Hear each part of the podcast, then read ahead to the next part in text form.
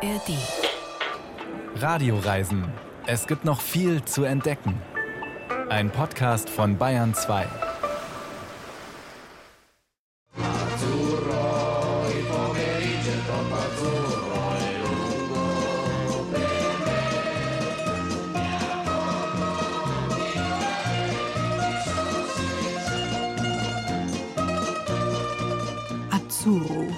leuchtend blau, Azurblau, das ist die Farbe des Meeres in Italien und auch die Farbe der Fußballtrikots und die des Himmels sowieso.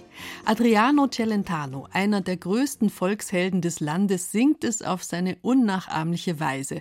Man meint gerade, es wäre irgendwie ein bisschen schief, aber es ist genau richtig so. Ungeschliffen und eigen. Kein Wunder, dass sich der große Paolo Conte in diese Stimme verliebt hat und dieses Lied Azzurro Adriano Celentano auf den Leib geschrieben hat. Das war lange bevor Paolo Conte mit seiner noch viel raueren Stimme selbst zu einem der allerwichtigsten Cantautori Italiens geworden ist. Damit sind wir schon mittendrin in der Musik, die in Italien so ungeheuer wichtig ist, und in den archaischen Geschichten, die dieses Land so tief prägen. Bärbel Wossack ist am Mikrofon und ich verspreche, es gibt viel zu entdecken.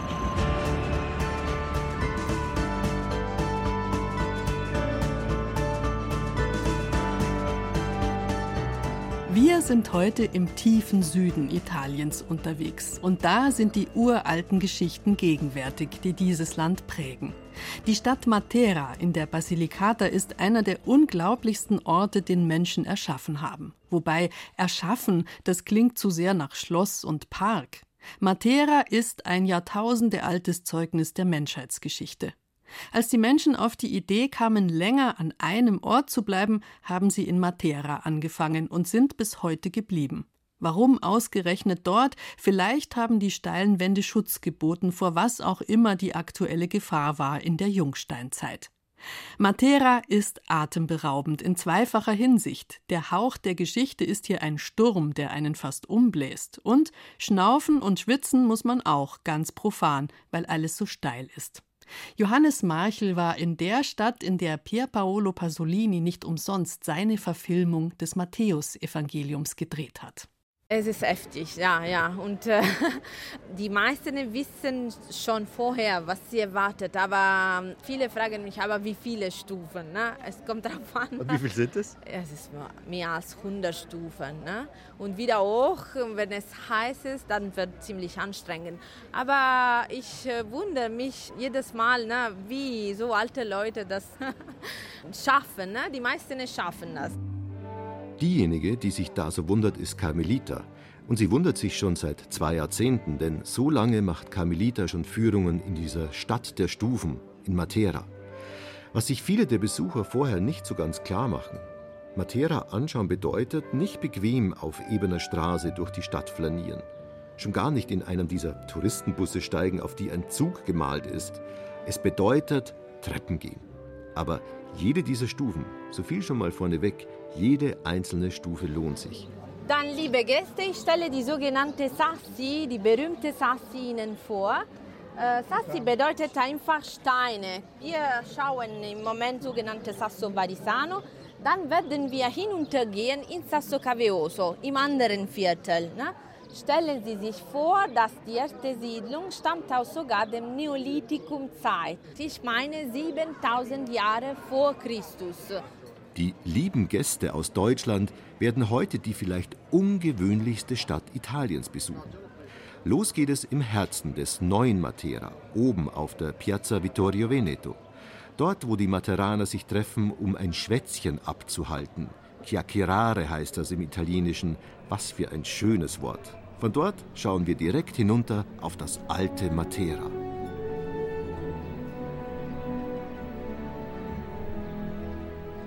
In solchen Momenten wäre man dann doch gerne beim Fernsehen.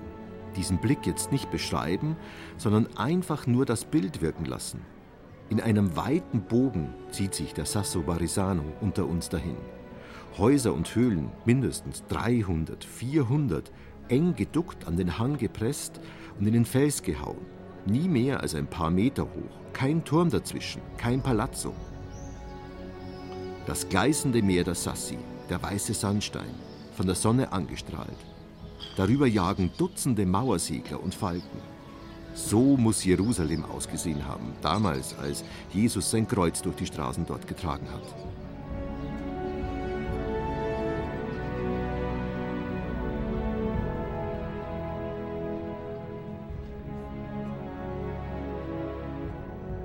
Können Sassi nennen, die zwei Viertel, wo alle Wohnungen mindestens eine Dritte in den Felsen gehauen sind.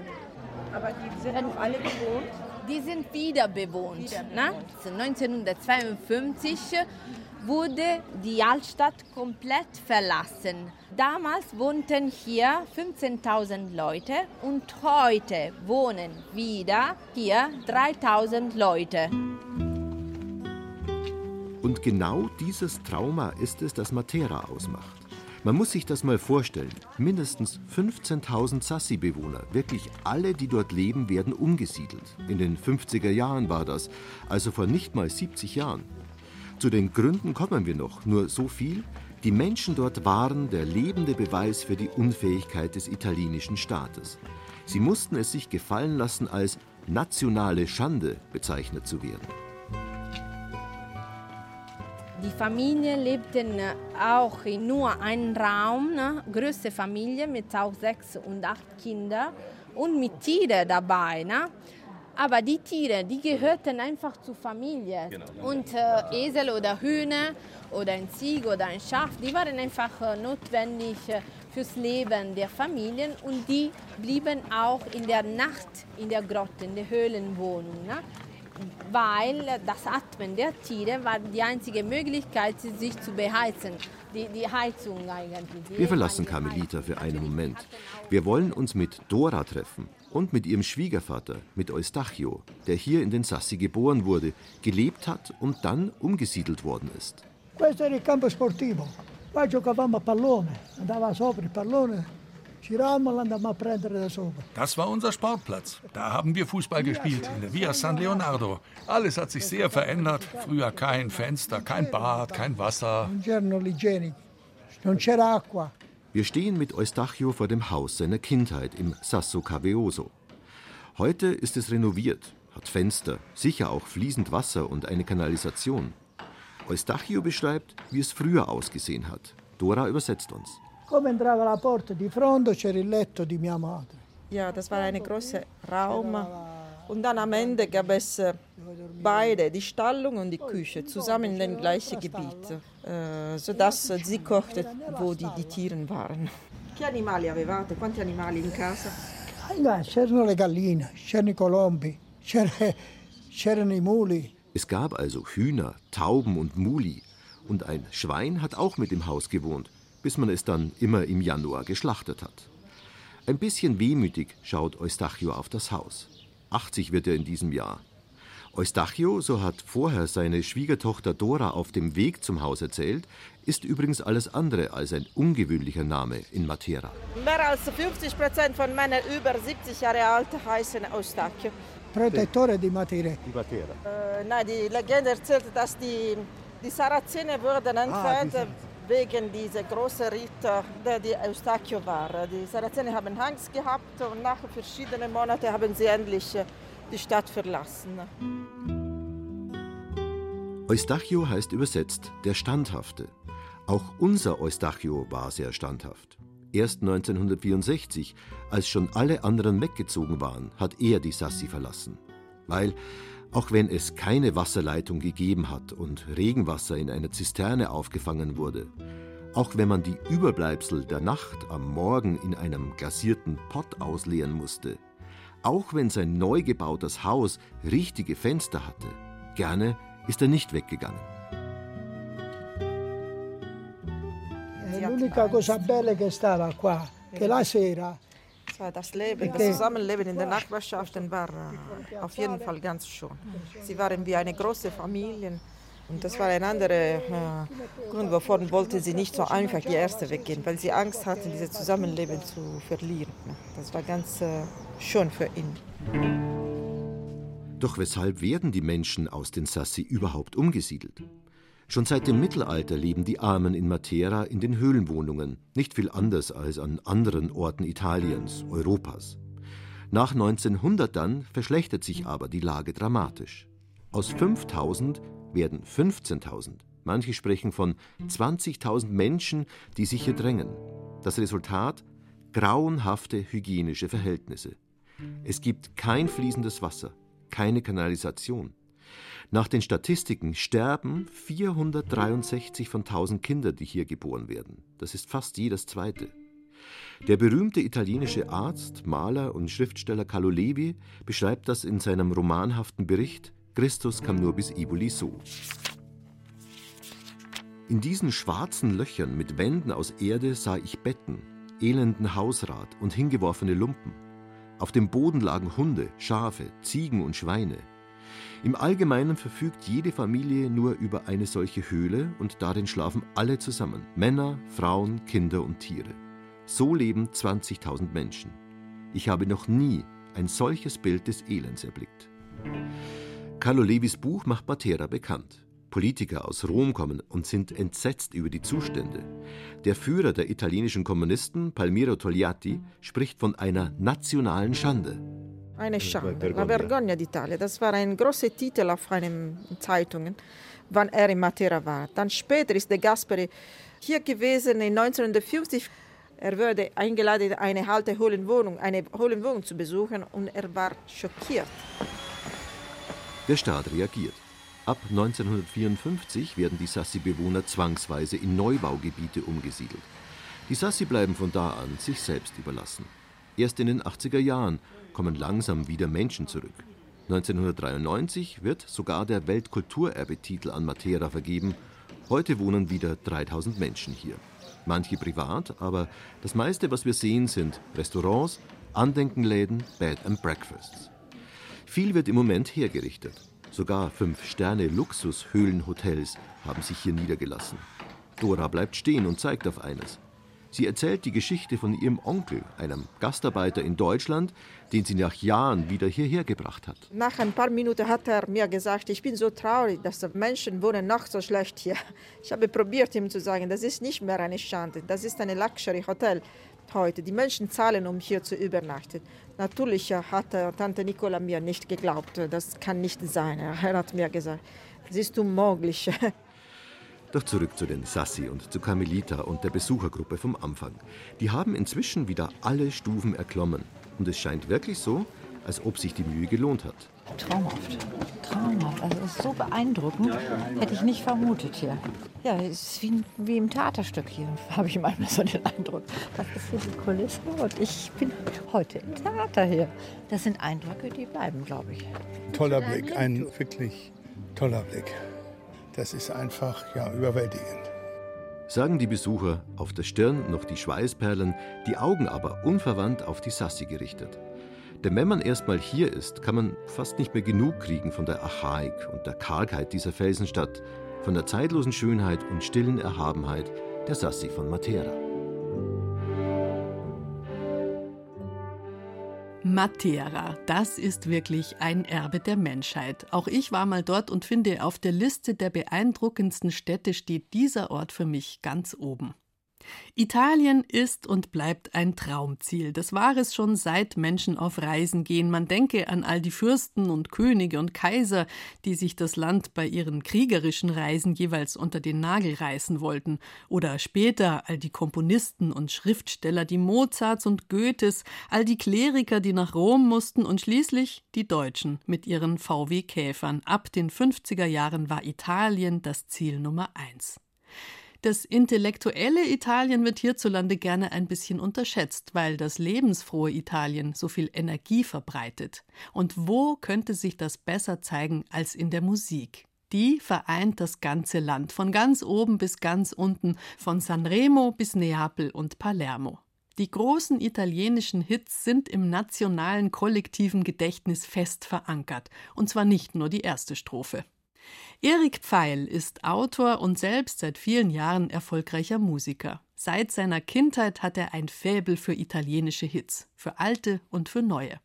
Er hat ein Buch geschrieben, Azzurro, mit 100 Songs durch Italien heißt es. Der Soundtrack für jede italienische Reise. Und wer es gelesen hat, weiß danach sehr viel über italienische Zeitgeschichte und über das italienische Innenleben. Die Geschichten hinter all den Liedern, hinter all den Sängerinnen und Sängern erklären Italien von Caruso bis heute. Ich habe den Kölner Erik Pfeil gefragt, wie das angefangen hat mit seiner Liebe zu Bella Italia. Ja, ich hatte das große Vergnügen, dass meine Eltern einen recht ausgeprägten Italienfimmel entwickelt hatten, so in den frühen 80ern. Und so mein Schlüsselerlebnis war eigentlich so eine Romreise, die damals von der Bergisch-Gladbacher CDU angeboten wurde. Meine Eltern waren zwar so Überzeugungsreflex-Sozis, aber warum sich nicht von der CDU nach Rom karren lassen? So fand ich mich dann in diesem Bus wieder und geleitet wurde diese Reise damals von Wolfgang Bosbach, heute einschlägig bekannt aus nahezu jeder Talkshow. Ich fand das wenig überzeugend und dachte, oh Gott, oh Gott, wo bin ich hier gelandet? So in meinem pubertären mich retten. Und als ich dann in Rom aber aus diesem Bus ausstieg, muss ich sagen, hat mich dieses Gesamtkonzept vollkommen umgehauen. Es sah alles unglaublich gut aus. Die Leute traten sich auf faszinierende Art zu nahe und das schien mir wie so eine Entwicklungsstufe so der Zwischenmenschlichkeit, von der man bei uns daheim in Bergisch Gladbach noch sehr weit entfernt war. Da war ich am Haken und bin immer wieder hingefahren. Es gab halt immer die Musik, die mich auch sehr getriggert und angesprochen hat und die mir ab einem gewissen Punkt eigentlich alle Fragen zu Italien, die ich mir immer gestellt habe, beantwortet hat. Weil in diesen Liedern eigentlich letztlich alles erklärt wird, all diese Widersprüche, Rätsel, Geheimnisse. Also in deinem Buch Azzurro mit 100 Songs durch Italien, da werden eben 100 Songs vorgestellt, aber nicht nur die Songs, sondern eben vor allen Dingen auch die Sängerinnen und Sänger, die Komponisten, die ja aus jeweils anderen Regionen Italiens kommen. Und da, ja, es ist wie ein äh, zeitgeschichtlicher Aufriss von Italien, wenn man das alles durchliest. Ja, weil meine steile These ist eben, die Musik erklärt das Land in dem Fall. Das ist wirklich nur in Italien so. Die Leute sagen immer, hättest du dasselbe Buch über Frankreich, Spanien oder so schreiben können? Dann sage ich immer, nein, weil wie Musik da wirklich in der Alltagskultur vorherrschend ist und wie identitätsstiftend Musik in Italien ist, das ist schon beispiellos. Man sieht das halt sehr schön und exemplarisch am Beispiel dieses riesigen Festivals di Sanremo, was jedes Jahr im Februar stattfindet, irrsinnige Einschaltquoten hat. Also das kann man sich hierzulande wirklich nicht vorstellen. Und was dann Gesprächsthema für eine komplette Woche und darüber hinaus ist in Italien. Und da merkt man das wieder mal alljährlich bis heute, ja, wie identitätsstiftend die Musik ist. Du, lass uns mal ein bisschen durch Italien reisen ja. anhand der Dinge, die du in deinem Buch beschreibst. Festival di Sanremo hast du ja gerade schon angesprochen. Seit mhm. 1951 das große unterhaltungsmusikalische Ding in Italien. Da Absolut. sind wir in Ligurien.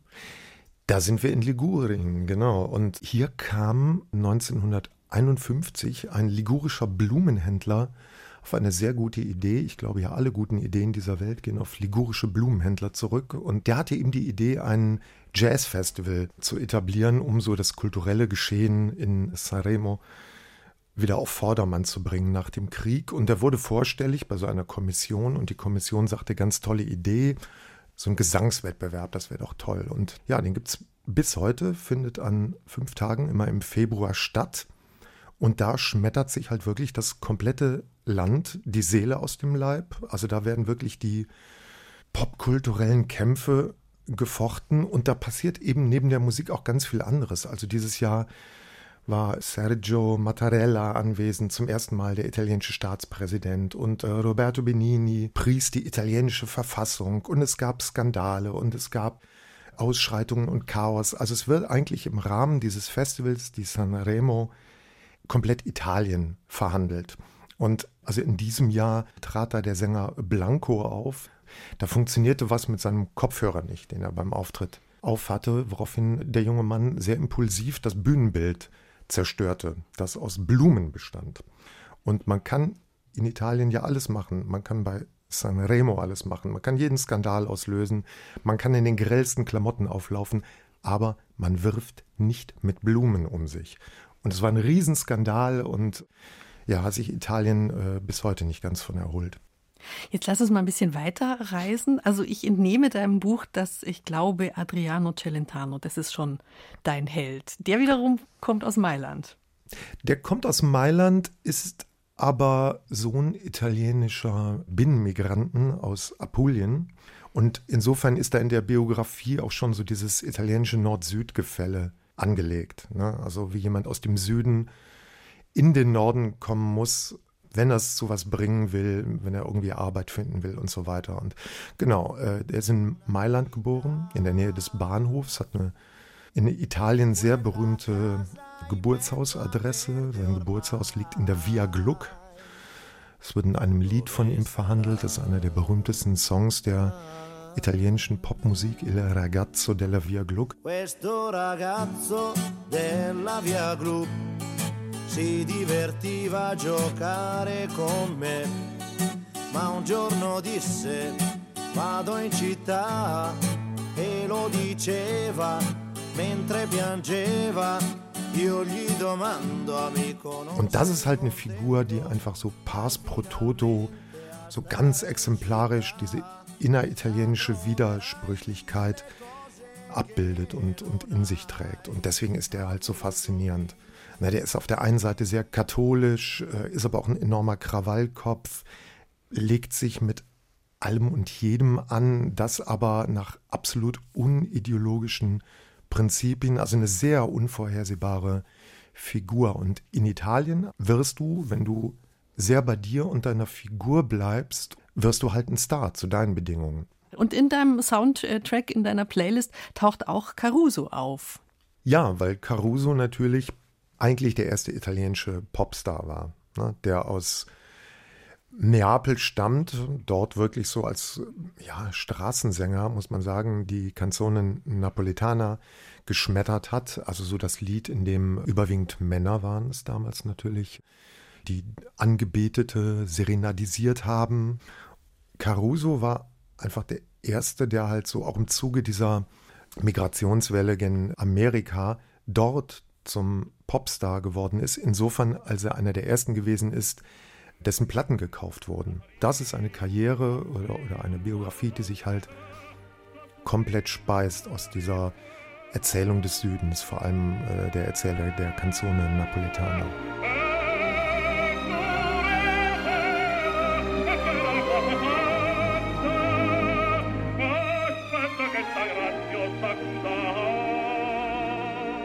Gibt es für dich eigentlich bestimmte Lieder, die du ganz fest mit einer bestimmten Gegend auch verbindest? Also mir geht es beim Reisen oft so, wenn ich irgendwo auf einer Reise mal zum ersten Mal ein Lied gehört habe, was ich liebe, dass ich das dann immer wieder in meinem Kopf äh, vor mir sehe. Ja, das auf jeden Fall. Also ich, ich habe so bestimmte Lieblingssongs, die ich für immer mit irgendeinem Szenario in irgendeiner Bar, ah, das und das war am Lago di Como, das und das war in Neapel, verbinden werde. Es ist in Italien aber ohnehin so, dass die Sängerinnen und Sänger extrem mit ihren Herkunftsorten verknüpft sind. In Italien ist das entscheidend. Also wenn du aus Neapel kommst, dampft dir das auch aus jeder Pore, verkörperst du das und singst auch ununterbrochen darüber. Ne? Und man muss sich nur alleine mal anschauen, so jemand wie Pino Daniele, also einer der allergrößten in Italien, ein Sänger, der in den 70ern groß wurde und der eigentlich die Canzone Napoletana, also das Lied seiner Heimatstadt, verbunden hat, so mit Blues und Funkgeschichten, wie der wirklich zum absoluten Volkshelden seiner Heimatstadt geworden ist, in einem Ausmaß, das noch heute zu sehen ist. Der Mann ist 2015 vollkommen überraschend gestorben. Der hat sich Neapel bis heute nicht von erholt. Und wenn man heute durch die Stadt geht, also da muss man schon einen Helm auf dem Kopf haben, um nicht permanent seine Songs zu hören, weil die wirklich aus jedem Haushalt dröhnen, aus, aus jeder Bar, aus jedem, aus jedem Café und bis heute wirklich die Stadt erzählen und äh, das Leben der Leute erzählen. Also der, der hat auch mehr äh, Graffiti in der Stadt als äh, Diego Maradona, Toto und der heilige San Gennaro zusammen. Also das ist wirklich der, der größte äh, Volksheilige der Stadt. Napoleno sola mare Napoli adori mare.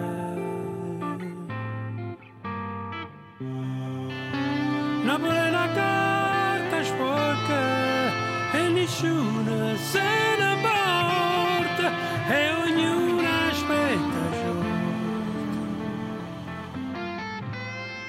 Also es empfiehlt sich dringend, bevor man nach Neapel reist, Pino Daniele zu hören und zu kennen, oder? Sonst entgeht einem ja was. Ich würde sagen, selbst wenn man nach Leverkusen oder Bielefeld fährt, sollte man unbedingt vorher Pino Daniele hören, äh, weil es entgeht einem was. In Neapel aber ist es äh, komplett unverzichtbar, ja. Lass uns noch mal über Frauen sprechen. Mhm. Sängerinnen. Ja. ja. Wer fällt dir zuerst ein aus deinem dicken Buch? Ja, als allererste fällt mir natürlich Mina ein, die absolute Primadonna des Italo-Pop.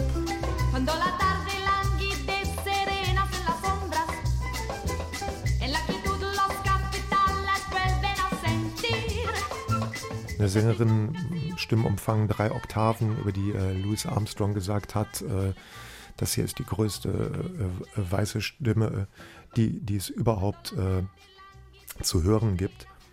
Und diese Mina ist einfach eine Ikone von einem Ausmaß. Auch das kennt man hier nicht. Die ist jetzt 83 oder 84. Seit den 70ern schon hat sie sich aus der Öffentlichkeit zurückgezogen, veröffentlicht aber immer noch Alben, hat gerade erst ein neues veröffentlicht, was natürlich auf Platz 1 gegangen ist. Und ja, das ist eine nahezu mythische Figur in Italien. Auch deswegen, weil sie wirklich für junge Frauen im Italien der 60er sehr wichtig war, weil sie damals einen ganz neuen Frauentyp, also einen lauten Frauentyp etabliert hat und weil sie ein Kind ihres von ihrem verheirateten Geliebten äh, zur Welt gebracht hat in den frühen 60ern, als sowas im damals noch sehr prüden konservativen Italien absolut nicht denkbar war und was ihr zu der Zeit auch ein, Auftrittsverbot für ein Jahr durchs öffentlich-rechtliche Fernsehen eingebracht hat. Also eine immense Ikone. Es gibt aber natürlich auch große Sängerinnen aus dem italienischen Süden, die zu erwähnen sind. Loredana Bertè oder ihre Schwester Mia Martini, eine sehr tragische Figur.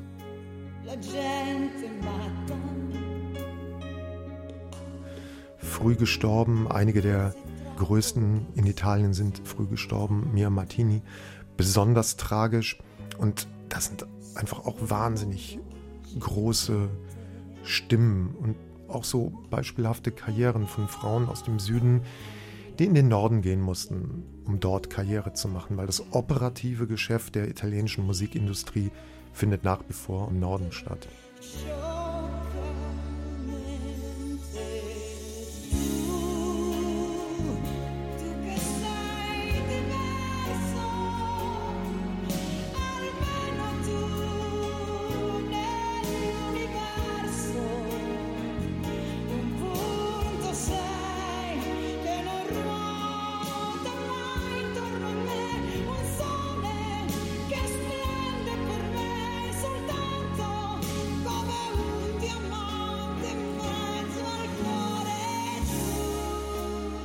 Wenn du jetzt unterwegs bist, ich weiß, ihr macht immer gerne einen Giro d'Italia, also eine Runde um ganz Italien rum. Ja, wie habt ihr eure Musik dabei? Playlist, äh, Kassettenrekorder, wie macht ihr das? Hört ihr dann auch viel italienische Musik, auch aktuelle? Ja, wir hören da Radio. Schlicht aus dem Grund, weil man aktuelle Sachen mitkriegt. In Italien ist es so, wenn man sich die Top 20 der Charts anguckt, da sind allenfalls zwei nicht italienische Produktionen drin zu finden. Das sind die großen Hits vom letzten Sanremo Festival oder schon die Nachfolgesingle. Es ist irgendein alter Veteran oder eine Veteranin, die da was Neues rausgebracht hat. Oder es ist was total Junges, Verrücktes, Neues. Und das bildet sich halt wunderbar im dortigen Radio ab. Also das hat einen hohen Quietschfaktor. Die Rotation ist auch recht erbarmungslos. Man kriegt auch immer wieder dieselben Sachen um die Ohren gehauen. Aber man ist nach kurzer Zeit einfach drin. Ne? Und ich bin halt der festen Überzeugung, nichts zieht einen so tief in diese Kultur rein wie die Musik. Ich finde, das war ein fantastisches Schlusswort und kann es natürlich nur unterschreiben. Radio Rules. Radio ist das Beste, aber vielleicht kann man ja auch so eine Playlist mitnehmen und auf der Autobahn unterwegs in Österreich schon hören. Genau, genau. Funktioniert auch. Ich höre sonst immer meine eigene Playlist zum Buch. Die funktioniert super, aber ich freue mich immer über die neuen Sachen auch, die ich höre. Vielen Dank, Erik Pfeil, und viel Spaß beim nächsten Giro d'Italia. Dankeschön.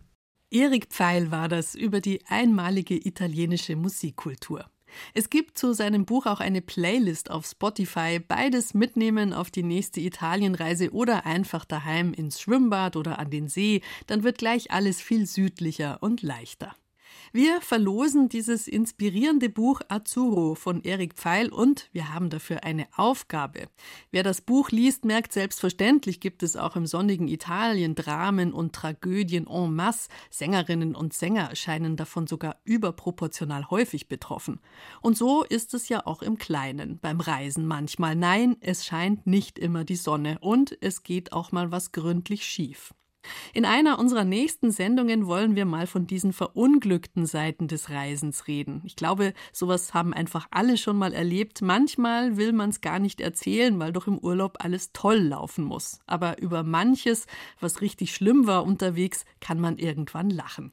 Ich deute nur kurz an, dass wir mal zu zweit statt in der erwarteten Traumvilla in einer Katastrophenunterkunft gelandet sind mit unguter Tendenz zum Swingerclub, dafür aber mit ratterndem Dieselgenerator direkt am Abbruch der Düne zum Strand hin. Ein Albtraum.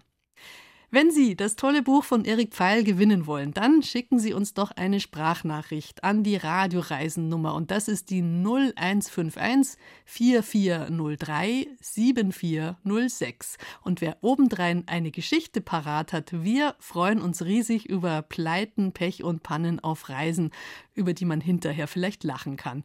Darüber muss endlich mal geredet werden. 0151 4403 7406. Reisepech erzählen und Buch gewinnen, beides per Sprachnachricht, also WhatsApp oder Signal. Nachdem uns die Musik gerade so leichtfüßig durch ganz Italien getragen hat, sind wir jetzt nochmal im Süden unterwegs und treffen nochmal auf eine uralte Geschichte. Die Wurzeln sind im Detail gar nicht mehr zu rekonstruieren, aber vielleicht muss man das auch nicht alles verstehen. Dieser Brauch wird jedenfalls mit Inbrunst und Hingabe gelebt. Es geht um ein ganz besonderes Heiligenfest in Acetura. Das ist nicht weit von der uralten Stadt Matera, in der wir heute schon waren. Zu Ehren des heiligen Giuliano wird dort in dem Örtchen mit 1700 Einwohnern an Pfingsten ein großes Fest gefeiert. Mit einem erstaunlichen Brauch, der sogenannten Baumhochzeit.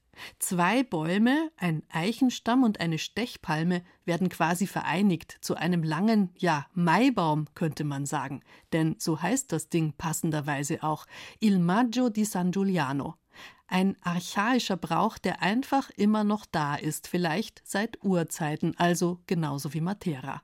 Andreas Pehl hat sich die Sache erklären lassen. Acetura. Ein verschlafener süditalienischer Ort wie aus dem Bilderbuch. In der Bar Presidente trinkt der Pfarrer seinen Espresso. Vor der Tür sitzen drei Männer beim Kartenspiel.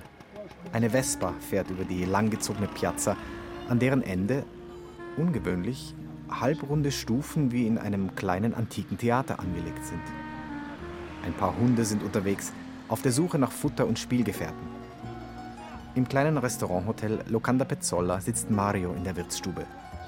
Nichts deutet bei meinem Besuch darauf hin, dass hier im Ort jedes Jahr eines der größten Volksfeste Süditaliens stattfindet.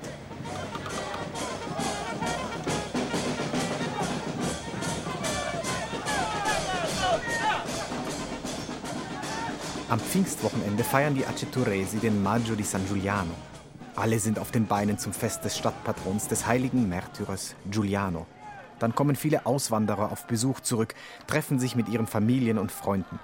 Kinder sind auf der Straße in Kostümen, die der Kleidung des heiligen Giuliano ähnelt. Oder zumindest dem, was seine Holzstatue trägt, die durch die Straßen balanciert wird. Grünes, knielanges Kleid, darüber eine purpurne Schärpe, alles reich mit Gold bestickt.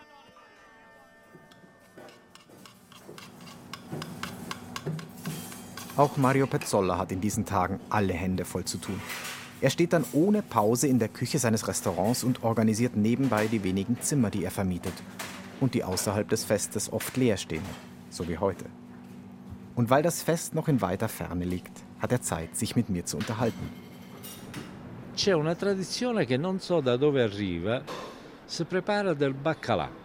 Baccalà fritto. Maggio di San Giuliano frittiert er traditionell Unmengen an Stockfisch. Außerdem gibt es eine Art Schmalznudeln aus Hefe, Mehl und Kartoffeln. Queste vengono preparate e portate lungo tutto il tragitto, sia al maggio che alla cima, e vengono offerte a tutte le persone che partecipano. Am Fest von San Giuliano werden diese Schmalznudeln am ganzen Weg der beiden Bäume ausgeteilt, erzählt Mario. Weg der beiden Bäume? Mario holt tief Luft. Ja, das Fest des heiligen Julianus, der Maggio di San Giuliano, ist kein Heiligenfest, wie man es aus anderen Städten Italiens kennt. Denn in Acetura gibt es eben eine Besonderheit, den Maggio, also eine Art Maibaum, der zu Ehren des Patrons aufgestellt wird. Und dieses Fest, der Baum und die Prozessionen sind etwas ganz Besonderes. Si tratta di una sorta di matrimonio tra gli alberi. Vengono presi due alberi, uno è un albero di cerro che viene prelevato nel bosco di Montepiano, che è un bosco di solo cerro, forse la cerreta più grande d'Europa. Sono alberi molto alti e dritti. Es handle sich dabei um eine Vereinigung, also eine Art Hochzeit zwischen zwei Bäumen. Der Bräutigam, eine rund 30 Meter hohe Eiche. Sie stammt aus einem Wald in der Gegend. L'albero femmina, la cima, che è un agrifoglio, un agrifoglio senza le spine, quindi diciamo un agrifoglio donna. Die Braut? Eine immergrüne Stechpalme, 10 bis 15 Meter hoch. Männer aus Acetura tragen sie in den Ort. Mario stockt einen Augenblick, zückt sein Handy und wählt eine Nummer. Ein paar Worte im weichen, nicht leicht verständlichen Dialekt der Gegend. Ich soll warten bei einem Glas Aglianico Rotwein, natürlich aus der Basilicata. Gleich wird jemand kommen, der mir die Sache mit den Bäumen ganz genau erklären kann.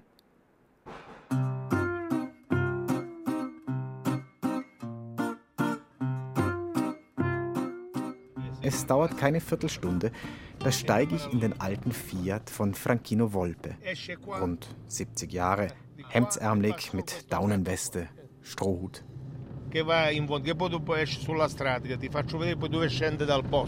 Franchino fährt mit mir zum Bosco di Montepiano, einem Wald mit uralten Zerreichen, damit ich sehen kann, um was es beim Maggio di San Giuliano wirklich geht. Wir gehen durch die hohen und gerade gewachsenen Eichen. Franchino streichelt über die Rinde, blickt prüfend in die Baumkronen. An einer besonders schönen Eiche bleibt er stehen und deutet auf eine kleine Markierung. Diese Eiche ist schon ausgewählt, um in den nächsten Jahren einmal als Maggio auf der Piazza stehen zu dürfen. Doch bis es soweit ist, braucht es eine lange Vorbereitung und viele engagierte Helfer. In Acetura sind das die sogenannten Maggiaioli. Sie übernehmen Jahr für Jahr die Aufgabe, die passenden Bäume in heißen Diskussionen auszuwählen, das Fällen, den Transport, die Verbindung der beiden Bäume und das Aufstellen zu überwachen und zu organisieren. Franchino Volpe ist einer von ihnen.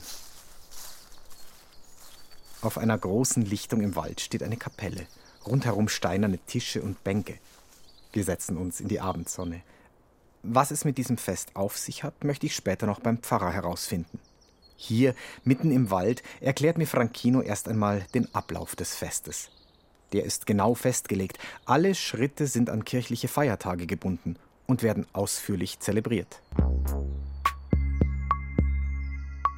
Erster Sonntag nach Ostern. Die Maggiaioli treffen sich hier an der Kapelle im Wald und wählen den Bräutigam für den Maggio. Daraus machen die Italiener natürlich ein großes Fest mit heißen Diskussionen, Essen, Trinken, Feiern und natürlich einem Gottesdienst.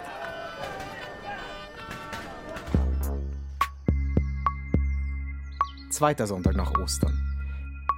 Die Maggiaioli gehen auf Brautschau in einen anderen Wald und wählen eine schön gewachsene, immergrüne Stechpalme aus. Christi Himmelfahrt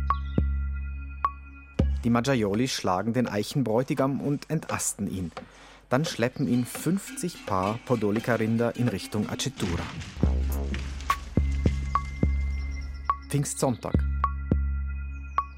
Jetzt wird die Braut geschlagen und auf Schultern rund 15 Kilometer hinunter nach Acetura getragen. Pfingstmontag. Heiligenstatuen und unzählige Menschen füllen die Gassen des Ortes. Jetzt finden die ersten Prozessionen statt. Gleichzeitig vereinen die Maggiaioli Braut und Bräutigam miteinander. Direkt auf die Eiche wird mit Steckverbindungen aus Holz die Stechpalme gesetzt. So entsteht ein einheitlicher Stamm rund 40 bis 45 Meter lang, unten Eiche, oben immergrüne Stechpalme. Dienstag nach Pfingsten, der Höhepunkt. Die große Kerzenprozession beginnt zu Ehren von San Giuliano. Gleichzeitig stellen die Maggiaioli den Baum im Zentrum des stufigen Halbrunds auf der Piazza auf. Das passiert mit Muskelkraft, mit langen Stützen und Stangen, ganz ähnlich wie beim Maibaumaufstellen in Bayern. Aber bei diesem Fest ist San Giuliano dabei, also seine Statue. Sie überwacht von den Stufen oben an der Piazza aus die letzten Handgriffe, bis der Baum endlich steht. Aufregende Tage sind das.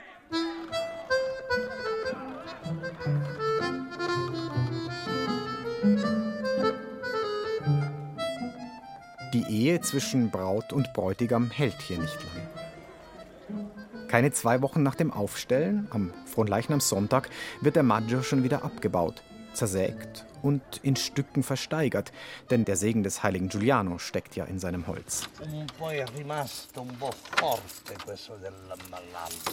Ein sehr spezielles Fest, dieser Maggio di San Giuliano. Wie kommt man auf die Idee, zwei Bäume miteinander zu vereinen? Was hat der Stadtpatron damit zu tun? Und wieso heißt das Fest Maggio? Das bedeutet auf Italienisch Mai. Gibt es da einen Bezug zum Monat Mai, so wie beim deutschen Maibaum? Aber das Fest ist ja an Pfingsten, also manchmal erst im Juni. Kommt Maggio vom italienischen Wort maggiore, also größer, und bezieht sich auf die besondere Größe des Baums?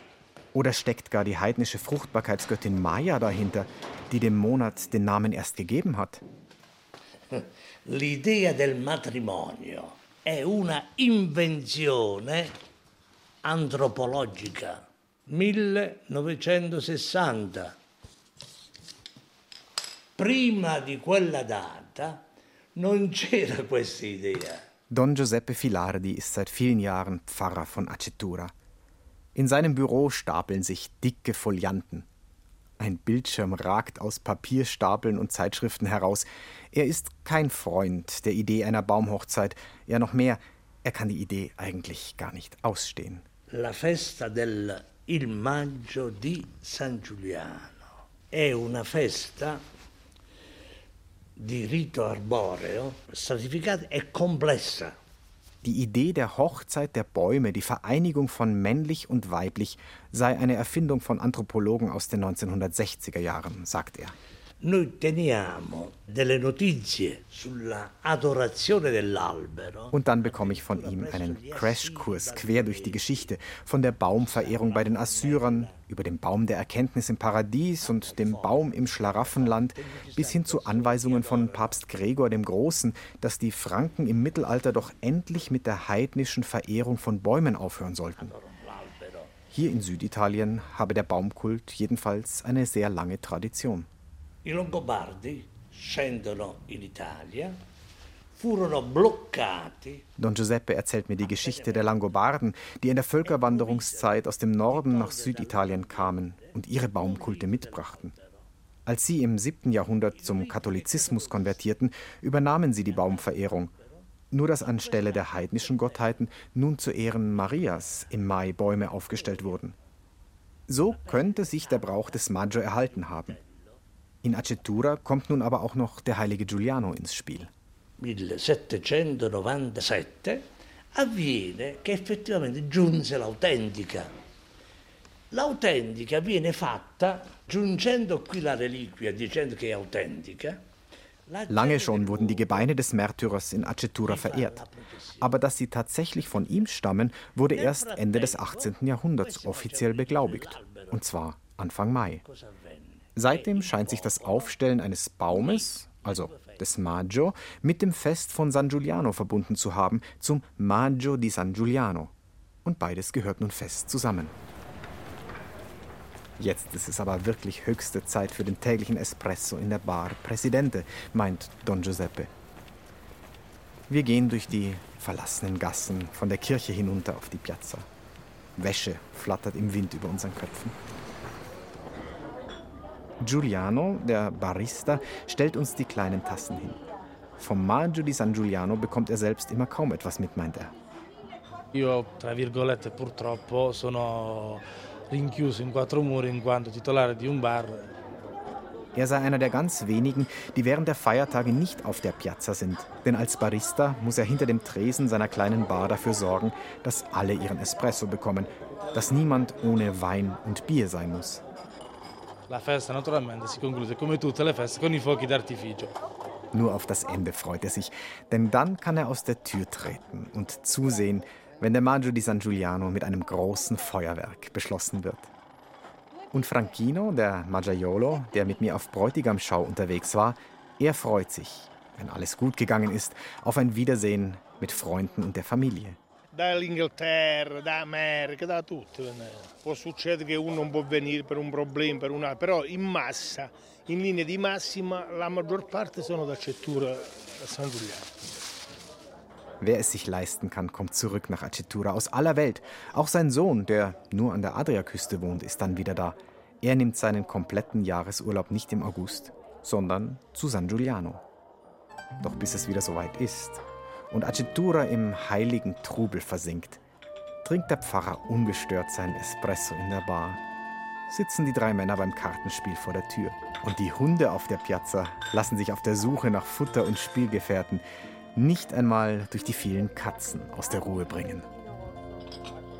An Pfingsten ist es wieder soweit. Dann strömen Tausende nach Acetura in der Basilicata zur Baumhochzeit und zum großen Dorffest.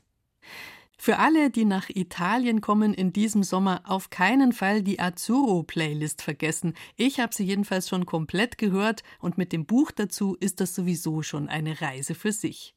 Für alle, die eh eine Schwäche für italienische Hits haben, ganz ernst oder auch mit leichter Ironie verbunden, ich sag nur Guilty Pleasure. Am Donnerstag, den 18. Mai, gibt es im bayerischen Fernsehen die passende Sendung dazu.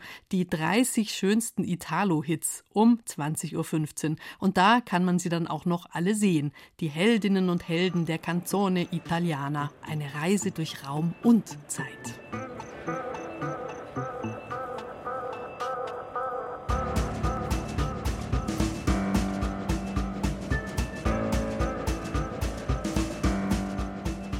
Wir sind jetzt wieder daheim angekommen, ein bisschen nördlich von Italien. Zum Glück lässt sich auch hier mit passendem Essen und Trinken und der entsprechenden Musik ganz gut Italien feiern. Ich bin jetzt jedenfalls hochmotiviert für Paolo Conte und Adriano Celentano und irgendwann hole ich mir mal dieses Brot aus Matera. Bisschen Parmaschinken und Pecorino dazu, das wird toll. Gleich diese Woche. Zum Schluss noch der Hinweis auf unseren Radioreisen Podcast. Sie finden uns in der ARD Audiothek. Da stehen ganz viele Reisen für Sie bereit zum Streamen oder Runterladen, ganz wie es beliebt. Wie und wo und wann auch immer Sie uns hören, ich wünsche gute Reise. Am Mikrofon war Bärbel Wossack.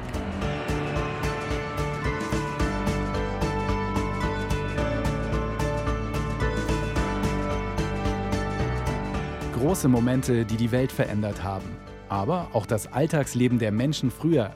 In Alles Geschichte, History von Radiowissen nehmen wir Sie mit auf spannende Zeitreisen.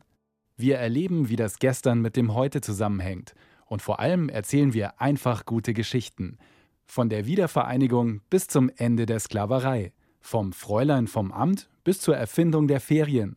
Auch Robin Hood sind wir auf der Spur. Hat es den Rächer der Armen wirklich gegeben? Und unser Podcast reist noch weiter zurück in die Vergangenheit, bis zu den Pyramiden und zum Löwenmenschen der Steinzeit. Alles Geschichte, der History Podcast von Radio Wissen. Alle Folgen finden Sie in der App der ARD Audiothek und überall, wo es Podcasts gibt.